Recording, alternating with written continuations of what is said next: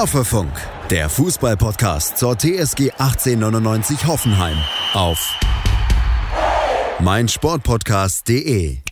Hallo und herzlich willkommen zu Folge 47 von Hoffefunk. Einen Tag vor unserem Pokalspiel gegen Kräuter Fürth. Es ist zwar fast Weihnachten, aber es geht noch immer weiter. Ein unfassbares Programm und das können wir als Podcaster zumindest ansatzweise erahnen, was das auch belastungstechnisch bedeuten muss. Also englische Woche an englische Woche und erst morgen dann fünf freie Tage, so zumindest hat Sebastian Hoeneß auf der PK verkündet. Aber morgen steht nochmal ein wichtiges Spiel an, aber noch wichtiger soll heute der Rückblick sein auf zwei Spiele in dieser Woche. Einmal das Spiel gegen RB Leipzig und dann unser lang ersehnter Sieg gegen Borussia Mönchengladbach. Zunächst mal möchte ich kurz über Leipzig reden und da war wirklich haben wir wirklich ein Spiel gesehen, muss ich sagen. Das hätte, hätten so wahrscheinlich die wenigsten erwartet. Die beiden Mannschaften haben sich neutralisiert. Sehr, sehr wenige Torchancen. Ähm, oder hast du es anders gesehen? Ja, man konnte auf jeden Fall nicht so ein Spiel erwarten, weil man hätte eher ein torreicheres Spiel erwartet, weil man ja auch die Auseinandersetzungen zwischen Leipzig und Hoffenheim traditionell so kennt, dass beide Mannschaften sehr offensiv starken Fußball spielen, ähm, einen offensiven Schlagabtausch sich liefern aber man hat dann wirklich, wie du richtig gesagt hast, komplettes Gegenteil gesehen. Leipzig war sehr darauf bedacht, defensiv gut zu stehen, was sie auch getan haben. Haben mit Upamecano momentan den besten Innenverteidiger der Liga, meiner Meinung nach. Ähm, und haben auch ta tatsächlich tabellarisch die wenigsten Gegentore in der Liga. Aber dann hat man das auch, und ich denke, das kann man auch als Kompliment aufnehmen, auch von Julian Nagelsmann, der ja Hoffenheim uns sehr gut kennt, dass sie da wirklich den Fokus drauf gelegt haben, erstmal, dass die Null hinten steht und dann haben sie wahrscheinlich gedacht, das Tor wird schon früher oder später fallen. Dass es dann natürlich ein bisschen ärgerlich fällt, ist natürlich eine andere Geschichte. Ich weiß gar nicht mal, ob das wirklich eine taktische Vorgabe war, dass das wirklich gewollt war, so sagen wir mal defensiv, wenn man hier die Statistiken sieht. 6 zu 4 Schüsse für Hoffenheim und insgesamt 10 Schüsse in einem Spiel ist unfassbar wenig. Gerade für so ein Duell der angeblich spielstarken Mannschaften. Und ähm, sowohl an den Statistiken als auch generell muss man sagen, und da versuche ich jetzt wirklich ziemlich objektiv zu sein, ein verdienter Sieg war das eigentlich nicht. Aber ich weiß auch nicht, ob wir den Sieg mehr verdient gehabt hätten. Ja, schwierig. Also es war wahrscheinlich äh, ein klassisches Unentschieden. Hätte auch, glaube ich, sich niemand beschwert, wenn das Spiel 0-0 ausgeht. Ähm, und dann hätte nie wieder jemand drüber geredet, so nach dem Gefühl her. Ähm, aber natürlich hatten wir natürlich auch eine tausendprozentige Chance, zum Beispiel in der ersten Halbzeit relativ am Anfang von Adams, der danach nach Flanke von Rudi wirklich ein Meter vorm Tor steht. Und das ist halt wirklich, da gab es sogar einen Kicker-Artikel dazu zu dieser Szene ähm, von Adams Nuhu, dass er normalerweise wie ein, wie ein Abwehrhühne, der normalerweise äh, Kopfball-Timing, Kopfballstärke in seinem Spiel integriert hat, auf einmal so einen Totalausfall vom Tor äh, haben kann. Aber natürlich kann passieren, er lässt da den Ball ein bisschen eher über die Stirn rutschen, anstatt da Druck drauf zu bekommen. Und natürlich Wahnsinnsszene. Aber ja, genauso gut, genauso gut hätte es trotzdem auch 0-0 ausgehen können, weil viel mehr Chancen haben wir uns dann eben auch nicht erarbeitet. Ja, noch eine relativ gute Kopfballchance durch Baumi, aber sonst war wirklich nicht viel drin. Es ist einfach nur krass. Ich bin mir nicht mehr tausendprozentig sicher, aber doch relativ, dass eben das Tor von Leipzig der erste Schuss aufs Tor überhaupt war im ganzen Spiel. Und das war ja schon weit in der zweiten Halbzeit. Und das spricht eben schon dafür, dass das Spiel, ich würde jetzt nicht sagen, dass das Spiel schlecht zum Angucken war, aber Torraumszenen waren schon so ein bisschen Mangelware. Ja, das auf jeden Fall. Und selbst das Tor, also wir wollen es ja jetzt nicht komplett drauf schieben, dass zum Beispiel da äh, Kevin Vogt ja gerade verletzungstechnisch kurz draußen war. Aber man hat natürlich schon gesehen, dass Leipzig das dann eiskalt ausgenutzt hat, diese zwei, drei Minuten, wo Vogt nicht da war. Samaseku ist dann in die Innenverteidigung gerutscht. Äh, Angelino schlägt einen super langen Ball. Mhm. Angelino sowieso eigentlich der Spieler der Stunde momentan in der Bundesliga. Was der da bei Leipzig abspult auf der linken Seite, offensiv, defensiv, ist auch der Wahnsinn. Hätten, glaube ich, die wenigsten erwartet. Ja, ähm, richtig. Ja. Und dann eben natürlich Pech. Es war minimal tatsächlich kein Abseits, sowohl bei Sabitzers Kopfballverlängerung beziehungsweise Kopfballablage war ja wirklich eine gute Vorlage, nicht nur eine Verlängerung. Ähm, als auch Paulsen stand tatsächlich nicht im Abseits. Aber man kann es, wenn ihr euch das Tor nochmal anguckt, man kann es so ein bisschen erahnen, dass ein Kevin Vogt da natürlich mehr Sicherheit reingebracht hätte, weil ein Samaseku rutscht da in die Innenverteidigung. äh, ist da so ein bisschen, so ein bisschen unbeholfen. Sessegnon versucht ihn dann noch ähm, zur Seite zu springen, aber natürlich reicht es nicht mehr, äh, weil Nuhu nach außen gezogen wurde. Und deswegen sieht Samasekuda ein bisschen unglücklich aus, aber kann man natürlich ihm da jetzt nicht wirklich die Schuld geben, weil, das muss man auch mal wertschätzen, diese Szene war auch wirklich sehr gut gemacht von Leipzig. Klar, ist natürlich einfach vom Timing sehr, sehr ärgerlich. Man würde es mehr akzeptieren, wenn eben Vogt auf dem Platz gestanden hätte. Und auch keinen großen Vorwurf von mir an Samaseku, weil er eben gelernter Sechser ist und wenn er eben nicht auf der 6 spielt, spielt er eher auf der 8. Ich ich glaube nicht, dass er jemals auf der Innenverteidigung gespielt hat. Da hat er auch nicht die Spielanlagen für. Ist, glaube ich, keine 1,80 groß und ja, mein Gott. Ja, man weiß ja auch nicht, ähm, nicht nur, dass Samasekun die Innenverteidigung rücken musste, man hat ja auch keine Ahnung, was es dann auch sonst für Auswirkungen auf das Spiel hatte. Natürlich ist klar, wenn Vogt, wenn wir in Unterzahl sind, spielen wir defensiver, stehen tiefer, bis Kevin wieder da ist. Das ist natürlich ganz klar. Dann kannst du nicht wissen, wenn Samasekun ja, nach hinten klar. rutscht, rutscht natürlich vielleicht ein Baumgartner, rutscht auf die 6 und so war natürlich vielleicht wenig Druck auf Angelinos, der, der, der, der, der, der Flankengeber war. Und so natürlich, wie du gesagt hast, es wäre natürlich jetzt deutlich besser zu akzeptieren, wenn man einfach sagen könnte, äh, ja, es gab ein Gegentor, ist halt passiert, gegen Leipzig kann man verlieren. Ähm, und so weiß man jetzt halt nicht, ob wir vielleicht den Punkt Gewinn gewonnen hätten, wenn eben Kevin da, da gewesen wäre bei dieser einen Aktion. Aber wie gesagt, Leipzig, super Defensivleistung, super Saison bis jetzt. Ich meine, gegen, wir wissen alle mhm. um die Trainerstärke von Julian Nagelsmann. Gegen den kann man auf jeden Fall verlieren. Sagen wir es mal so. Auch wenn es natürlich tabellarisch zu diesem Zeitpunkt nicht gerade günstig kam, diese Niederlage. Ja, unfassbar, unfassbar ärgerlich. Und eben schon auch irgendwie positiv, und das hat es aber noch ärgerlicher gemacht, finde ich, dass wir komplett auf Augenhöhe waren einfach und diese Leipziger Mannschaft die sowohl was die Form betrifft, als auch den Kader betrifft, eben Favorit sein muss und zumindest intern den Anspruch haben muss, gegen uns zu gewinnen. Und das haben sie halt nur durch diese unglücklichen Aktionen geschafft. Wie gesagt, ich möchte jetzt nicht wirklich von unverdient reden, aber es war schon ein bisschen schmeichelhaft, sagen wir es so. Das heißt aber nicht, dass wir hier das Spiel unseres Lebens gemacht haben. Ja, aber an der Stelle möchte ich da auch daran erinnern, dass wir äh, schon darüber geredet haben, dass wir beide denken, auch wenn wir diesen, dieses Knüllerprogramm hatten, eben Leverkusen, Leipzig mhm. und Gladbach in sechs Tagen. Wir hatten beide das Gefühl, und ich glaube, da sprechen wir für jeden TSG-Fan, dass wir da nicht chancenlos sein werden in keinem der Spiele. Und was in Leverkusen passiert ist, das haben wir in der letzten Folge schon ausreichend Wahnsinn, besprochen. Ja. Das war Wahnsinn. Da, da gab es auch noch mehr Faktoren, nämlich in der Neonfarbe, der da allein über den Platz äh, gestolziert ist. Aber das haben wir in der letzten Folge schon ausreichend besprochen. Und auch gegen Leipzig und Gladbach hatten wir vor dem Spiel kein schlechtes Gefühl, dass wir da auf jeden Fall mithalten können, egal wie wir tabellarisch dastehen. Und das Gefühl, können wir jetzt im Nachhinein sagen, hat sich in beiden Spielen, auch wenn wir gegen Leipzig verloren haben, bewahrheitet. Ja, und gegen Gladbach ähm, war es dann tatsächlich doch ein bisschen anders. Ich weiß nicht, woran es tatsächlich dann letztlich lag, weil Gladbach hat auch wirklich einen starken Kader und auch eine bessere Form als wir, aber eben auch so ein bisschen mehr Wut im Bauch. Die konnten auch nicht zufrieden sein mit ihrer Bundesliga-Leistung. Und, Jonas, ich weiß gar nicht, ob es in dem Spiel war, aber man hat uns auch so ein bisschen den Frust angemerkt und wir haben eine schwache erste Halbzeit da abgeliefert. Ähm, und wenn ich mich richtig erinnere, war das doch, hast du mir nicht da geschrieben, dass Kramaric den Ball da weggeschlagen hat beim Halbzeitpfiff, so richtig aggressiv.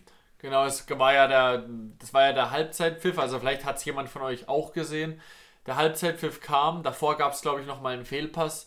Mhm. Und als dann eben das Spiel schon abgepfiffen war, hat dann Kramaric, lag der Ball vor Kramaric und er hat nochmal wütend den Ball auf die Tribüne äh, gedroschen, muss man fast schon sagen. Da habe ich schon, da habe ich schon gesagt, oh, weiß ich jetzt nicht, zu dem Zeitpunkt von der Halbzeit, wir liegen wieder 1-0 zurück, ist es wirklich ein gutes Zeichen? Kann man natürlich, dieses Gefühl kann man natürlich in eine Stärke äh, transportieren, umwandeln aber kann natürlich auch ein negatives Zeichen sein, okay, äh, die machen sich jetzt schon untereinander ein bisschen dumm an und es ist einfach Frust im Bauch, es klappt einfach nichts.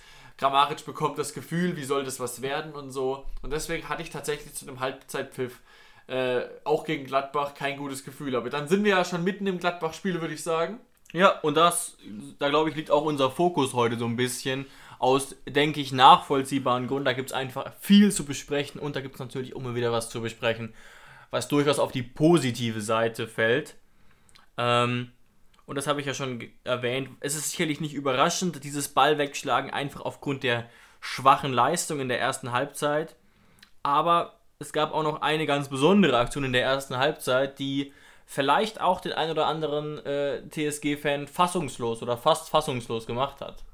Ja, und da, da sprichst du natürlich ganz klar über die Elfmeterszene, äh, wo der Dennis Geiger eben total unnötig Turam äh, legt. Turam, der bei seinem Dribbling gerade wieder dabei war, aus dem Strafraum. Und zwar eindeutig, ne? Ja, aus dem Strafraum sich rauszudrehen und Geiger hakt da nochmal dumm nach, stellt den Fuß da in den Weg, obwohl, also so nach dem Motto, kurz bevor du wieder aus dem Strafraum rauskommst, komm, bleib hier, ich gebe dir noch einen Tritt, bevor du nicht mehr im Strafraum bist.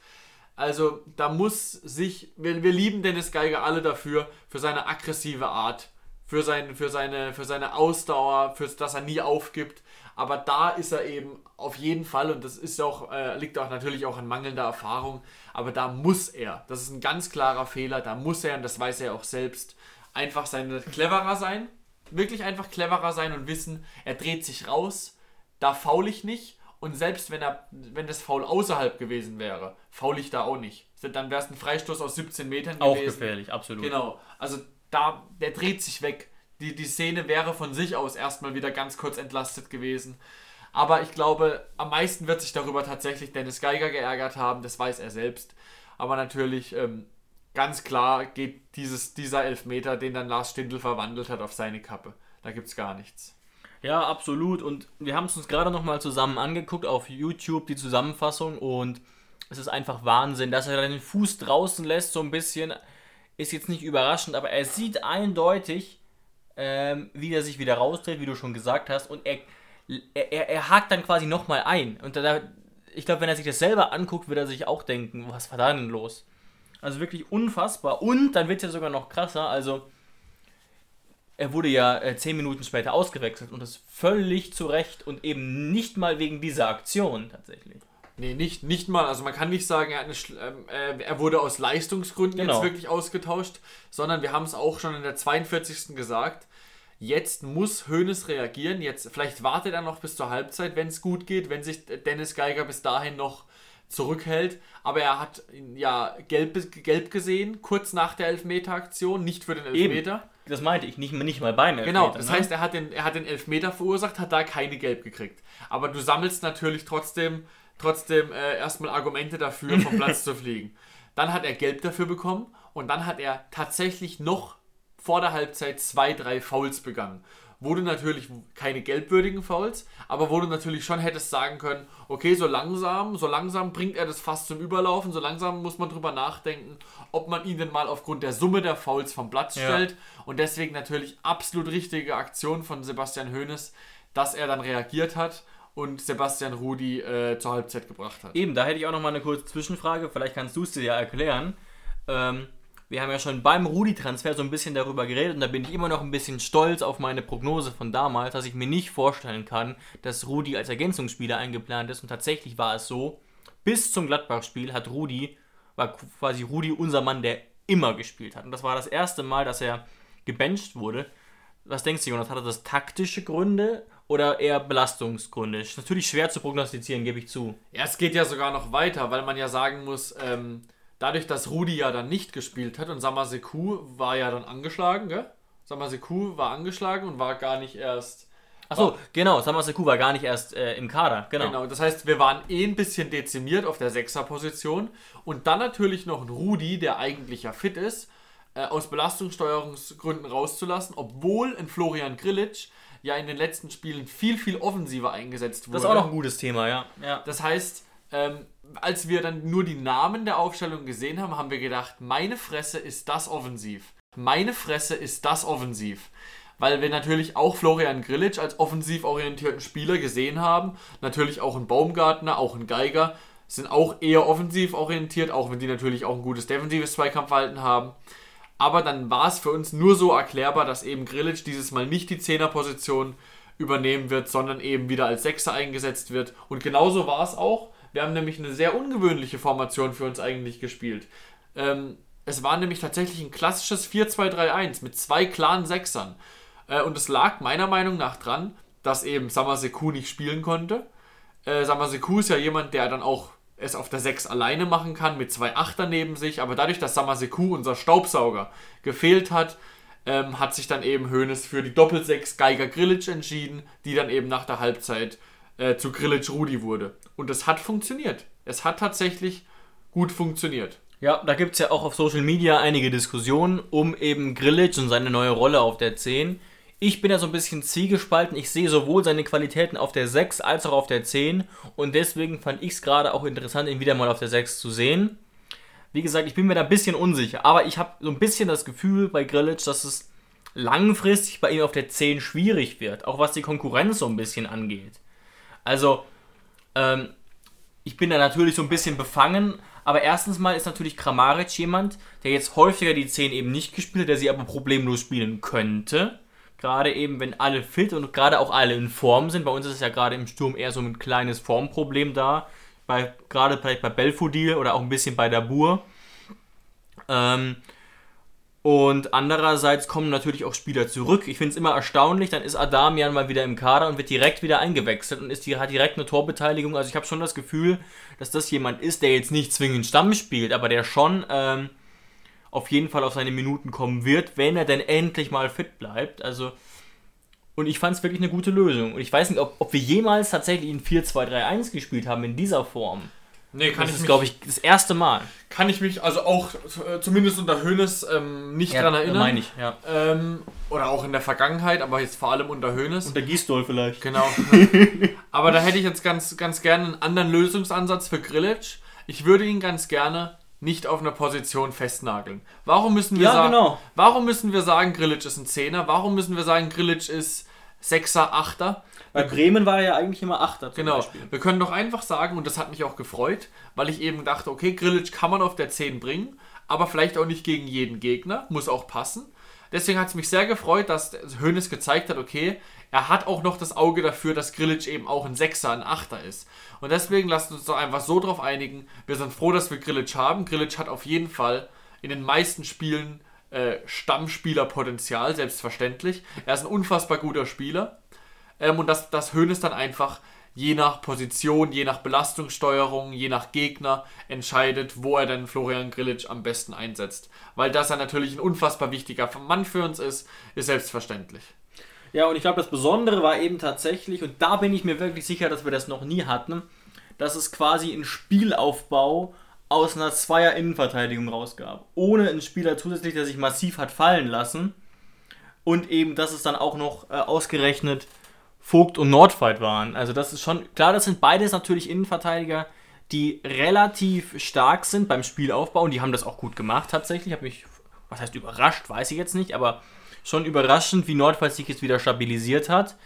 Ähm, und das ist eben das Neue. Das habe ich wirklich nicht erwartet. Wir hatten ja oft dieses Modell mit der pendelnden 6 oder zumindest mit einer tiefen 6. Das war ja dann auch einige Male Samaseku. Und jetzt ähm, eine klassische Viererkette. Ja, und das hätte ich auch nie, ehrlich gesagt, für möglich gehalten, dass wir mal über Kevin Vogt in einer guten Rolle, in einer guten Verfassung als wichtiger Spieler reden, während er quasi Innenverteidiger in einer Viererkette ist.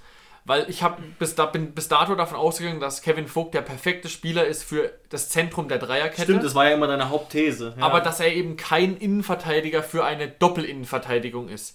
Jetzt hat er sich mittlerweile auch etabliert als wichtigster Mann, als Abwehrchef in einer Viererkette meistens. Ähm, aber jetzt muss ich auch mal kurz noch meine Gedanken loswerden. So gut war ja unsere erste Halbzeit nicht. Müssen wir. Ja, absolut. Müssen wir absolut so festhalten. Gerade meiner Meinung nach Belfodil und Sko waren meiner Meinung nach nicht gut. Natürlich nicht. Müssen wir so festhalten. Sko ist mittlerweile, hat, habe ich noch tatsächlich keine gute Leistung auf dem rechten Flügel gesehen. Und auch Belfodil ist, er kam von einer langen Verletzung zurück, spielt weit unter seinen Möglichkeiten. Hat mich auch sehr, sehr gewundert, dass er Stamm spielt. Aber anderes Thema. Ähm, und ich habe mich wirklich gefragt, Posch macht's gut als Rechtsverteidiger. Aber warum starten wir nicht mit Nordfight, Vogt und Posch in der Dreierkette, mit Cessignon und Sko als rechter Außenverteidiger und linker Außenverteidiger. Weil natürlich ist Sko lieber linker Außenverteidiger als rechter, aber dadurch, dass Kaderabek gerade fehlt, wird es doch einer von beiden auch hinkriegen, rechter Außenverteidiger zu spielen. Versteht mich nicht falsch, Posch macht's gut. Aber mit den, mit den Männern, die auf dem Platz standen, hätte ich tatsächlich eine andere Grundformation gewählt und mich hätte es tatsächlich interessiert, wie es gelaufen wird. Ich sehe einfach Sko stärker als äh, Außenverteidiger. Und das hat mich doch dann schon, doch schon sehr gewundert, dass Sko tatsächlich da irgendwie gar nicht mehr als Außenverteidiger eingeplant wird. Ja, ich weiß halt wirklich nicht, ob er auf, dem Re auf der rechten Seite so richtig aufgehoben ist. Ich, natürlich weiß auch ich, dass ähm, das seine Position ist, auf der er ausgebildet wurde, also auf dem rechten offensiven Flügel. Aber wie gesagt, bei uns auf dem Bundesliga-Niveau sieht man nicht so richtig bisher, dass das gut funktioniert. Und ich sehe auch nicht, er ist ja wirklich ein Spieler, nach meinem Eindruck, der keinen guten rechten Fuß hat. Das heißt, er muss immer auf den linken Fuß legen. Und wir kennen natürlich viele Profis, die das gemacht haben. Aber irgendwie sehe ich das bei ihm nicht. Und er hat auch so ein bisschen, weiß ich nicht, aktuell fehlt ihm ein bisschen die Spritz, oder generell fehlt ihm die Spritzigkeit, finde ich, als, als Flügel. Und die hat halt der Senior natürlich massiv, oder die hat auch ein Cadera-Back mehr als ein Sko. Dieses an der Linie entlang, ja, wie so eine Lokomotive entlang arbeiten. Genau, und deswegen wird es mich einfach sehr interessieren, ob ähm, Hoeneß die aktuelle Grundformation mit der Viererkette deshalb wählt, weil Kaderabek fehlt. Ähm, und er mit Kaderabek dann sagt, ja, mit Sessignon und Kaderabek spielen wir wieder Dreier-Fünfer-Kette, weil es mit diesen zwei Spielern wunderbar funktioniert. Oder er sagt tatsächlich, nee, ich will Viererkette spielen und ich habe Posch ganz gezielt als Rechtsverteidiger ähm, und will es einfach mit Sko nicht so spielen. Ähm, weil das ist natürlich eine Frage, die können wir uns erst beantworten, wenn Kaderabek wieder zur Verfügung steht, hoffentlich bald. Er fehlt uns auf jeden Fall sehr auf der Seite, auch wenn es Posch gut macht. Ähm, aber das hat mich tatsächlich wirklich, ähm, wirklich sehr, in, also sehr gewundert, warum wir denn mit diesen Leuten immer auf diese Viererkette, auf diese Viererkette gehen. Ja, ist wirklich eine gute Frage. Also meine Hypothese oder meine Entscheidung wäre, wenn alle wieder fit sind, wieder auf die Fünferkette zu gehen. Gerade weil ich mir auch vorstellen kann, dass Cessignon als linker offensiver Außenverteidiger und Pavel rechts richtig gut funktionieren würden. Und weil ich eben nach wie vor ähm, Vogt noch stärker einschätze, wenn er sich noch stärker auf den Spielaufbau konzentrieren kann. Er hätte ja dann als Hilfe vermutlich Hübner und äh, Posch, wenn alle da sind. Aber eine wichtige Frage stellt sich natürlich für uns, werden wir das überhaupt noch richtig erleben? Dass wir hinten mal wieder auf alle gleichzeitig zugreifen können. Das ist nicht richtig absehbar, oder? Das ist natürlich die Frage. Ähm, auch wenn es darauf gar nicht wirklich ankommt, dass, dass Hübner jedes Spiel, wo er nicht da ist, fehlt. Er ist unser Kapitän, das ist ganz klar. Wir fiebern alle dem Tag entgegen, wo Hübner wieder da ist. Ähm, aber die wichtigste Sache scheint ja momentan eher zu sein, wann Kaderabek wieder fit ist. Weil ab dann könntest du ja auch Posch, Vogt und Nordfight die Dreierkette bilden lassen. Ich meine, Nordfight hat sich gefangen, er macht es mittlerweile okay, meistens auch gut, muss man schon tatsächlich sagen. Also die Vogt-Nordfight-Innenverteidigung gefällt mir tatsächlich besser, als ich mir je erhofft hatte, also als ich mir je vorstellen hätte können. ähm, aber es ist natürlich wirklich die Frage, wo sieht er Kaderabek langfristig? Und es ist einfach, ich kann, es ist, ich sehe unsere Mannschaft einfach so viel stärker, wenn wir uns eben nicht dieser Stärke berauben, dass wir drei, mit drei Leuten, Samaseku als Staubsauger davor, hinten bombenfest stehen und dann Vogt als Aufbauspieler, der das Ding ganz klar organisiert und dann eben mit Kaderabek und Sessenjor mit diesen, mit diesen Läufen, mit diesen Dauerläufen, auch Kaderabek hat ja eine Pferdelunge, äh, mit diesen Fl und Flanken von links nach rechts, so wie es früher halt schon war. Aber das bleibt, das ist wirklich eine Frage, da bleibt es abzuwarten äh, was Hönes dann, wie Hönes dann verfährt, äh, wenn, wenn Kaderabek eben wieder zur Verfügung steht. Genau, und im Januar könnte es ja zumindest sein, dass vielleicht Pavel wieder zur Verfügung steht oder vielleicht auch Hübner wieder langsam ins Mannschaftstraining einsteigt. Hoffen wir mal, eine richtige Winterpause wird es ja nicht geben. Darauf kommen wir nachher noch zu sprechen. Wie gesagt, morgen noch ein Spiel und dann eben nur eine Pause bis zum 2. Äh, bis zum 2. Januar. Ja. Das sind, glaube ich, elf Tage oder zehn Tage. Wahnsinn. Aber wir sind noch nicht ganz durch mit dem Spiel in Mönchengladbach. Wir haben noch ein großes Thema. Ah, jetzt geht's ja, jetzt geht's ja eigentlich gerade erst los. Genau, das größte Thema fehlt noch. Wir sind ja eigentlich jetzt gerade erst dabei, dass Rudi dann äh, eingewechselt wurde für Geiger. Und dann ging es ja los. Die zweite Halbzeit. Ähm, also vorweg, dann haben wir erstmal das 1 zu 1 geschossen.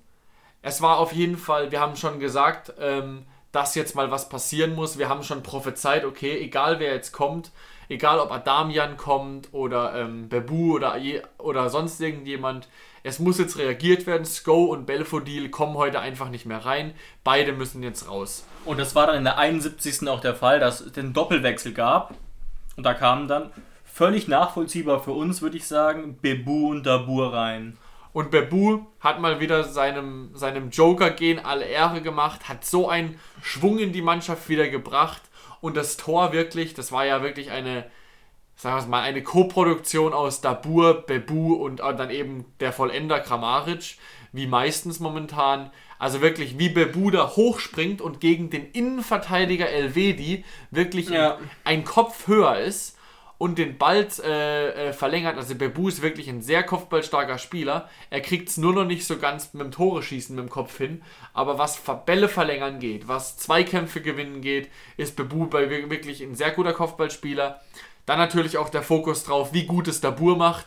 Dabur stoppt den Ball, lässt noch einen stehen und natürlich dadurch, dass Bebu in der eigenen Hälfte startet, kann es natürlich kein Abseits sein. Und dann ist es natürlich, böse, äh, böse gesagt, ein extrem leichtes Spiel für Bebu, wenn ihm da in Anführungszeichen nur Kramer hinterherläuft. Weil da sind die Komplettes Pace Mismatch, ja. ja. Da sind die Pace-Unterschiede doch gehörig, weil eben Elvedi nicht da ist, weil der ja das Kopfballduell gegen Bebu verloren hat. Und dass dann natürlich Kramaric, also ich glaube tatsächlich, dass Kramaric, den sollte man mittlerweile ein bisschen besser kennen. Leiner lässt ihn da im Rücken komplett frei. Die Flanke von Bebu on point und dass dann Kramaric den natürlich reinmacht. Also alles andere wäre ein Witz gewesen. Eben, und das ist ja wirklich das Krasse. Wir haben es uns zwei, dreimal angeguckt und Leiner hat erst den Raum, hat aber auch Kramaric und dann läuft Leiner immer, immer weiter und Kramaric eben verlangsamt seinen Schritt, um eben in den Rücken zu kommen. Und Leiner hat es überhaupt nicht auf dem Schirm und das ist ja wirklich eigentlich ein sehr solider Außenverteidiger. Aber ähm, sehr, also man muss wirklich sagen, sträflich allein gelassen und perfekt gemacht. Also auch die Flanke wirklich on point ist ja jetzt auch nichts, was Bebus Kernkompetenz zwingend ist, solche Flanken zu bringen, aber wirklich richtig stark und da ist dann auch mal ein Schrei der Erlösung nötig gewesen. Ey. Wahnsinnig gute Form auch von Bebu, der stand ja zu dem Zeitpunkt erst vier Minuten auf dem Platz. Und was ich jetzt auch ganz nochmal erwähnen möchte, es gibt ja zum Beispiel bei The Zone, da heißt das YouTube-Video irgendwie äh, rote Karte, dreht das Spiel oder sonst irgendwas. Das ist auf keinen Fall so. Wir hatten Oberwasser vor der roten Karte. Wir haben das 1 zu 1 geschossen ohne rote Karte. So wie es Kevin Vogt nach dem Spiel richtig analysiert hat. In der zweiten Halbzeit war die TSG ganz klar besser. Ähm, wir hätten auch den Sieg nicht unverdient gehabt, auch ohne rote Karte. Und natürlich, diese rote Karte, da ging natürlich ein Schwung durch die Mannschaft wie Kevin Vogt richtig gesagt hat, eine jetzt erst, eine jetzt erst recht Mentalität, jetzt mit der roten Karte, reicht uns dieser eine Punkt nicht mehr gegen Gladbach. Ja. Wir wollen gewinnen und wir werden das jetzt erzwingen. Aber dann gehen wir nochmal ganz kurz, weil ich glaube, dazu muss man wirklich nicht viel sagen, in die 79. Minute beziehungsweise in die 78. weil ja noch der Videobeweis dazu kam. Ähm, Posch und Turam raten, geraten aneinander. Wir werden nie auflösen können, was die sich gesagt haben. Da war bestimmt ein bisschen Trash-Talk dabei.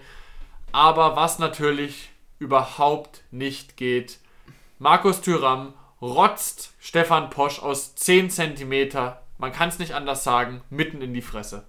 Aber was natürlich überhaupt nicht geht, Markus Thüram rotzt Stefan Posch aus 10 cm, man kann es nicht anders sagen, mitten in die Fresse. Ja, Wahnsinn und ja, man muss es sagen, Schiedsrichter Frank Willenborg hätte es nicht gesehen und da kann man jetzt auch mal endlich froh sein, dass wir eben diesen Videoschiedsrichter haben der es zum Glück sofort erkannt hat und auch äh, richtig reagiert hat. Äh, wirklich Wahnsinn und auch wahnsinnige Aktion eben. Es gab letzte Woche ja schon mal diese sogenannte Lama-Diskussion um Christoph Kramer, der da in Richtung eines Gegenspielers gerotzt hat, aber ihn nicht getroffen hat. Ähm, und wo, wo so ein bisschen eine Grauzone war und es gab dann letztlich keine Sperre und keine Aktion, was ich auch so, so weit in Ordnung fand. Ähm, aber das, hier haben wir ja wirklich eine völlig andere Situation. Und bevor wir jetzt vielleicht auf die Situation genau eingehen, Christoph Kramer, das Lama von der Vorwoche, hat diese Situation nämlich auch kommentiert. Wir haben es uns beide angehört. Und er hat gesagt, im Prinzip war sein Kommentar dazu, naja, dieses Rumgerotze ist halt eine Unsitte von uns Fußball und darüber sollten wir uns mal Gedanken machen und das abstellen. Und diese Aussage ist ja wohl so ein Unsinn, obwohl ich Christoph Kramer eigentlich für einen sympathischen Kerl halte, aber das ist ja wirklich so ein dummes Geschwätz. Äh, das ist ja wirklich, mehr, mehr Äpfel mit Birnen geht ja gar nicht. Ich, also die einzige Ausrede, die Christoph Kramer für diese dumme Aussage haben kann, ist, dass er die Szene noch nicht ganz gesehen hat. Aber ich denke eigentlich, bei so einem Sky-Interview, da stehen die so lange davor, da kriegen die die Szenen gezeigt, weil ähm, ich bin auch Fußballer. Was heißt das jetzt? Darf ich zu Christoph Kramer heimfahren, weil ich Fußballer bin und ihm in die Fresse rotzen? Oder müssen wir erst auf dem Rasen stehen, damit ich ihm in die Fresse rotzen darf? David, du bist kein aktiver Fußballer, darfst du ihm nicht in die Fresse rotzen? Ich weiß es nicht. Könnte sein. Könnte natürlich sein, da müssen wir natürlich nochmal Christoph Kramers äh, Telefonnummer raussuchen bei gelbe Seiten und nochmal nachfragen, wer jetzt genau wem in die Fresse rotzen darf. und um wie viel Uhr. und wie da gerade die Sonneneinstrahlung sein muss. Aber äh, das ist natürlich absoluter Schwachsinn weil da, darüber gibt es keine zwei Meinungen. Gladbach hat auch gut darauf reagiert. Wie gesagt, äh, sie ja, haben. Ja, gerade Marco Rose zum Beispiel. Ähm, alles gut von, der Blick, von dem Blickwinkel. Natürlich ist es klar, dass Marco Rose sich ein bisschen schützend vor seinen Spieler stellt und sagt, er ist ein gut erzogener Junge und er kennt sowas nicht von ihm, obwohl die Szene natürlich nicht geht. Gut, was soll er auch sagen? Soll er sagen, äh, er hätte es von ihm immer erwartet, weil das kann er ja nicht bringen. Er muss sich ja irgendwie schützend vor seinen Spieler stellen. Und ich glaube ihm das natürlich auch, dass Tyram jetzt eigentlich niemand ist, der sowas macht. Muss man jetzt einfach mal glauben. Ähm, aber Fakt ist, er hat es getan. Und auch, David, wir haben es eben schon drüber gehabt, diese Entschuldigung von Markus Thüram. Ja. War das eine Entschuldigung? Fragezeichen, David. Ich habe sie mal vorbereitet. Ähm, I reacted to an opponent in a wrong way and something occurred accidentally and not intentionally. Für die Leute, die nicht so gut in Französisch sind, mal kurz auf Deutsch. Nee, also er sagt tatsächlich, dass es keine Absicht war. Also, dass es ein Versehen war, diese Aktion. Und das ist ja sogar noch mehr als Kramers Aussage so ein Quatsch. Du kannst niemandem aus 10 cm unabsichtlich in die Fresse rotzen. Es geht nicht. Das, was Kramer da gemacht hat, das ist was ganz anderes. Aber da muss man dann auch korrekt sein. Und das ist wirklich eine Tätlichkeit. Oder wie nennt man das? Ich weiß nicht genau, was die richtige Bezeichnung jetzt wäre. Oder. Äh, grobe Unsportlichkeit. Grobe, stimmt, ja. grobe Unsportlichkeit ist, glaube ich, der offizielle Terminus, ja. Ja, also das.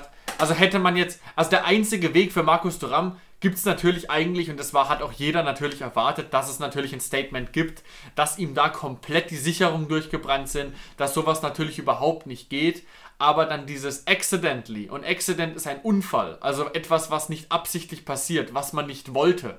Und das ist natürlich kompletter Quatsch. Also er ist ja Franzose, ich weiß nicht, ob da wieder eine Sprachbarriere war, ob er nicht so gut Englisch spricht und deswegen das Wort nicht so genau wusste, aber dieses Wort accident hat da nichts zu suchen, sondern es war einfach eine grobe Unsportlichkeit, ein menschlich widerliches und respektloses Verhalten, für das es in so einem Fall erstmal also es, man kann sich natürlich schon dafür entschuldigen, aber das ist keine richtige Entschuldigung, in dem das Wort Unfall vorkommt. Weil für ja. einen Unfall kann man nichts und er kann darüber, kann dafür auf jeden Fall was. Und ich werde da, damit rechnen, dass wir Turam mindestens sechs Spiele lang nicht mehr sehen werden, weil nämlich als Richtlinie, wir können uns vielleicht alle daran erinnern, als ähm, Kabak von Schalke einen Spieler abgerotzt hat, also angerotzt hat, auch mit Speichel, der auf dem Boden vor ihm lag und wenn man das als vier Spiele bewertet, auch da hätte ich schon mehr gegeben, weil Rotzen ist wirklich das Respektloseste, was man überhaupt auf dem Fußballplatz machen kann. Wenn das vier Spiele sind, dann muss, wenn du ihm Eye to Eye in die Augen schaust und ihm was 10 cm absichtlich in die Fresse rotzt, eigentlich, was weiß ich, eigentlich noch viel länger sein, aber es werden mindestens sechs Spiele meiner Meinung nach sein. Und von Gladbach hat er ja auch schon die, die Höchststrafe eigentlich bekommen und bekommt ein Jahr, ein Monatsgehalt nicht ausgezahlt ja, wird ihn wahrscheinlich jetzt auch weniger jucken. Aber es ist natürlich auch einfach äh, eine hohe Strafe. Das sagt natürlich auch einiges darüber aus, wie Gladbach ja. ähm, den, den Fall bewertet. Aber das gibt es nicht schön zu reden. Das ist ein enormes Imageproblem, nicht nur für Markus Thuram, sondern auch für Gladbach. Und da wird es auch, ähm, Eberl ist ja auch keiner, der der um den heißen Brei herum redet, der wird ihm richtig die Hölle heiß machen, weil das imagemäßig für Gladbach ein super GAU ist erstmal. Und sogar viele Gladbacher, was ich positiv hier erwähnen möchte, haben sich gegen Markus Thüram ausgesprochen, haben gesagt, dass das überhaupt nicht geht und dass es deswegen fast schon Karma war, dass sie eben dieses Spiel noch glücklicherweise verloren haben. Hat das haben. nicht sogar Marco Rose selbst so ein bisschen angedeutet? Ähm, aber gut. Und das finde ich wirklich das Krasse. Es gibt ja wirklich man muss ja wirklich Tätlichkeiten aller Art irgendwie äh, verurteilen, aber ins Gesicht spucken absichtlich ist wirklich, also mir fällt jetzt auf die Schnelle gar nichts Übleres ein eigentlich. Also nehmen wir mal die größte Tätlichkeit der Fußballgeschichte, Sidans Kopfstoß gegen Marco Materazzi, der ja dagegen eigentlich eine Stufe drunter ist, würde ich ehrlich gesagt sagen. Was, was die Respektlosigkeit angeht, ist das eine eben eine körperliche Tätlichkeit, wo Materazzi sich danach halt sagen kann, okay, was weiß ich, wenn er wirklich da seine Mutter beleidigt oder sonst was. Nee, er hat tatsächlich, und das ist tatsächlich nachgewiesen, seine Schwester als Nutte bezeichnet. Eben, also dann kann man sich wirklich sagen, da würden jetzt auch viele sagen, gut, hat Materazzi vielleicht auch ein bisschen verdient, er ist jetzt nicht daran gestorben, also wisst, wisst ihr, was und ich meine? es war keine Aktion, die einen wirklich verletzen kann, genau. muss man auch sagen. Genau. Und er, Zidane hat da seine Quittung für bekommen. Er, er wurde nicht Weltmeister, er ist mit Rot vom Platz geflogen. und er wäre auch, glaube ich, sechs Spiele gesperrt worden, wenn er weitergespielt hätte. Genau. Übrigens gab es auch eine Strafe für Matarazzi. Ich weiß nicht genau, wie viele Spiele, aber es gab auch eine für Matarazzi. Ja. Aber wirklich ins Gesicht rotzen. Also wir wollen da natürlich überhaupt nicht gerade die Aktion von Sidan schönreden. Nein, nein. Das ist natürlich auch unterste Schublade. Wir wollen nur sagen, wie schlimm es tatsächlich ist. Also äh, jemandem da, wie respektlos es ist, jemandem so in die Fresse zu rotzen. Und deswegen sind wir noch viel glücklicher. Was ich noch kurz sagen will, super, super Fingerspitzengefühl äh, von Sebastian Hoeneß, der nach der Aktion Stefan Posch sofort rausnimmt, weil der natürlich am ganzen Körper zittert vor Wut. Ähm, sofort reagiert, Akpoguma reinbringt, um nichts mehr zu riskieren, dass Posch mit dem Kopf nicht mehr ganz da ist oder dass er einen Frustfaul begeht. Und Weltklasse auch noch, dass nicht nur der Wechsel, um ihn vor sich selbst zu schützen, sondern dass Akpoguma auch noch mit seiner Flanke dann das 2 zu 1 für uns, sagen wir mal, einleitet. Weil, ich muss ehrlich sagen, ich glaube, Adamian war noch dran und ist somit der Vorlagengeber.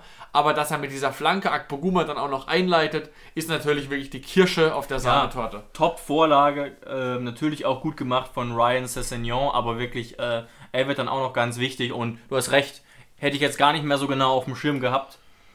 Und auch eine gute Reaktion generell ähm, auf die Aktion, die ja auch so ein Spiel äh, irgendwie,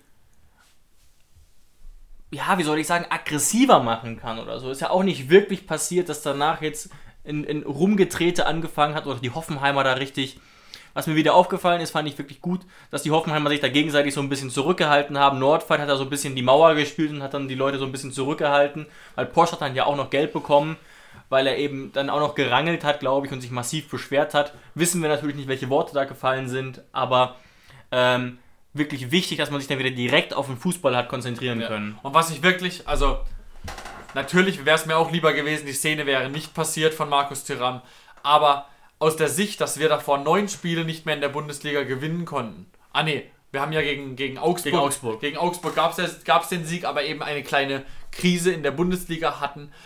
Dieses Wir-Gefühl, was wir eben nach dieser, nach dieser Aktion von Thuram Hart hatten und dass wir eben diesen Sieg dann noch bekommen haben. Also ich möchte mal nochmal die zwei Szenen gegenüberstellen. Die Szene, Halbzeitpfiff, Kramaric, stinkwütend, auf sich selbst, auf die Mannschaft, auf die äh, äh, momentane Situation, rotzt den Ball in die Tribüne, auf die Tribüne, dann rotzt äh, äh, Tyram Posch in die Fresse und auf einmal jetzt erst recht. Und jetzt gewinnen wir gegen Gladbach und jetzt sind wir ein Team, jeder war auf einmal dann und auch ich glaube jeden Fan hat es dann mitgenommen, wo wir dann komplett ausgeflippt sind bei dem Sessignon-Tor. Nicht nur wegen den drei Punkten, sondern dann ging es da tatsächlich blöd gesagt, so ein bisschen um die Ehre, dass Gladbach an diesem Wochenende keinen einzigen Punkt von uns bekommt. Ja, ja, und das ist natürlich auch unabhängig davon einfach eine Leistung ist, weil Gladbach eben ein Team ist mit Champions League Format, haben sie ja auch gezeigt und davon sind wir halt dann doch noch ein bisschen weit entfernt. Also wirklich ein richtiges, ein richtiges Happy End ähm, und auch wirklich insgesamt zwei schlichtweg toll herausgespielte Tore. Dann hoffen wir mal, dass wir dieses Momentum, was wir in diesem Spiel erlangt haben, jetzt auch noch nach Weihnachten mitnehmen können in die Bundesliga. Und natürlich jetzt unser letztes Thema für diese Folge, das morgige Spiel gegen Kräuter Fürth. Wir wollen ja dann auch noch ähm, in drei Wettbewerben über den Winter überwintern, über Weihnachten überwintern. Genau, und der Pokal war in den letzten Jahren auch unter Nagelsmann immer so ein bisschen unser schwächster Wettbewerb oder teilweise auch der internationale, aber in dem Pokal lief es teilweise wirklich gar nicht. Und jetzt haben wir wirklich mal auch Glück mit der Auslosung gehabt, muss man jetzt erstmal so sagen. Einerseits mit einem Heimspiel. Wir hatten ewig kein Heimspiel mehr. Wenn einer von euch das noch im Kopf hat, wann das letzte TSG-Heimspiel im Pokal war, schreibt uns das gerne mal bei Social Media. Es ist wirklich ewig her. Da wurde schon äh, auf Twitter auch viel darüber geschrieben. Ich kann es gar nicht mehr genau sagen. Wie gesagt, einerseits das Heimspiel und andererseits natürlich gegen Kräuter Fürth. Ein Team, zwar das Team der Stunde aus der zweiten Liga, aber auch ein Team, das man, muss man sagen, eindeutig einen Zweitligakader hat jetzt nicht wie der HSV, der zumindest was den Kader betrifft, schon äh, Richtung Bundesliga schielt, es aber oft nicht auf den Rasen bringt. Also wirklich ähm, auf eine Art ein interessantes Duell. Gleichzeitig vielleicht aber auch ein Duell so ein bisschen eher der, der grauen Mäuse. Also ich fürchte, da werden morgen nicht viele einschalten, aber ich freue mich schon sehr darauf, so kurz vor Weihnachten. Ähm, und bin auch gespannt eben, wie die Fürther sich präsentieren, wie sich eben so ein Team präsentieren kann, das jetzt eben in der zweiten Liga auf Platz 2 steht und wirklich Überraschend auch. Ich bin vor allem auch gespannt auf unsere Aufstellung. Wie, mhm. wie, wie, wie, wie wird jetzt Sebastian Hoeneß aufstellen? Weiß er, dass danach ja eben Verschnaufspause ist für die Spieler und ähm, geht jetzt deshalb nicht so arg auf die Schonung, weil ja eben danach eben diese Weihnachtspause ja. ist? Oder muss er trotzdem Leute schonen? Also das wird auch sehr interessant zu sehen, ob wir dann wirklich so Europa League technisch dann mal morgen in, in Jao Klaus vorne drin sehen oder ob wir wirklich sagen, nee, da lassen wir gar nichts anbrennen. Wir kommen eine Runde weiter und da spielt ein Bebu, ein Kramaric, da spielt ein Vogt, da spielt ein Grillic, da spielt ein Rudi, da spielt ein Cessenor und alles mögliche, volle Karacho. Das wird auch sehr interessant zu sehen und ich tendiere tatsächlich zu letzterem, dass wir da nichts anbrennen lassen und dass wir da eigentlich mit der Top 11 spielen werden. Ja, ich glaube, wir werden schon auf 2, 3, 4 Positionen rotieren, aber mich würde es jetzt überraschen, wenn wir, wie gesagt, einen Marco Jon oder einen Joao Klaus wirklich in der Startelf sehen würden. Das glaube ich nicht. Vielleicht sowas wie Gacinovic. Genau. Oder vielleicht eben, dass jetzt jemand stürmt, der länger nicht über 90 Minuten ran durfte. Da haben wir ja eben zum Beispiel mit Dabur und Bebu auf jeden Fall zwei mit absolutem Bundesliga-Format, die aber eben nicht über die volle Distanz ran mussten. Oder auch auf anderen Positionen trifft das ja auch zu. Auch so ein Rudi hat ja auch nur eine Halbzeit in den Knochen. Vielleicht war das ja auch irgendwie die Aufstellung gegen Gladbach schon minimal mit Blick auf äh, Kräuter Fürth. Wobei, das glaube ich jetzt nicht, ehrlich gesagt. Ja, aber, ja, aber ich gehe wirklich wie du auch davon aus, dass auf jeden Fall Rudi wieder spielen wird. Dass, also die, die Indizien sprechen dafür, dass ein Dabur anfangen wird, weil warum nicht? Er hat, er hat dann nur 20 Minuten gespielt. Er müsste fit sein, er müsste heiß sein. Ein Kramaric äh, wird auch spielen, gehe ich von aus. Und ich würde auch einfach sehr, sehr gerne Bebu sehen. Äh, der, der Junge gefällt mir einfach in letzter Zeit fantastisch. Ja, nur an diejenigen, die sich jetzt vielleicht auch wie wir so ein bisschen fragen, warum spielt denn der nie von Anfang an oder so selten von Anfang an, weil ich wirklich glaube, dass er eigentlich der perfekte Stürmertyp ist, um ihn so in der 65. zu bringen. Eben wegen seiner Spritzigkeit, und eben ja auch, auch aufgrund seiner Spielanlage. Man bringt in der 65. tendenziell dann eher so einen schnellen Quirligen, der die Abwehr überläuft, als den großen Brocken. Kann man natürlich auch machen, wurde, hat Nagelsmann zum Beispiel auch schon ganz, ganz oft mit Adam Czolloy gemacht, ne? aber aus meinem Gefühl heraus zumindest. Auch wenn ich sagen muss, natürlich, du brauchst Joker. Also du wählst deine Aufstellung auch immer so, dass du sagen kannst, ja, ich habe geile Leute, die ich bringen kann. Ja. Aber was natürlich super ist, das um einen Bebu mal von Anfang an zu bringen, wenn du weißt, du hast dann zum Beispiel Adamian auf der Bank, der ja auch ein unfassbar geiler Joker ist für uns. Absolut. Und natürlich wird er noch nicht 90 Minuten spielen können, aber ich hoffe oder rechne damit, dass der auch morgen wieder seine paar Minuten bekommt. Und wie gesagt, der Kader ist so langsam wirklich breit genug. Alles klar, dann würde ich sagen, haben wir eigentlich genug drüber geredet. Viel mehr können wir eigentlich tatsächlich nicht äh, über das morgige Spiel reden. Wir werden dann eher einen Rückblick darauf starten müssen, wenn das Spiel eben geschehen ist. Hoffen deswegen, dass wir dann morgen mit einem Sieg, beziehungsweise dass wir da weiterkommen und dass wir dann eben über Weihnachten in drei Wettbewerben überwintern. Das wäre wirklich schön. Also wir drücken unseren Jungs die Daumen, wünschen euch viel Spaß beim Fußball gucken und an euch noch abonniert uns gerne Und nochmal den Hinweis abschließend, es gibt uns, wenn ihr uns gerade im Browser bei meinsportpodcast.de hört, uns gibt es auch in allen möglichen Podcasts-Apps, die ihr so kennt. Aktuell noch nicht bei Spotify, aber sonst überall. Und dann wünschen wir euch diesmal tatsächlich schöne Weihnachten und wir hören uns wieder. Genau, schöne Weihnachten an euch. Feiert schön.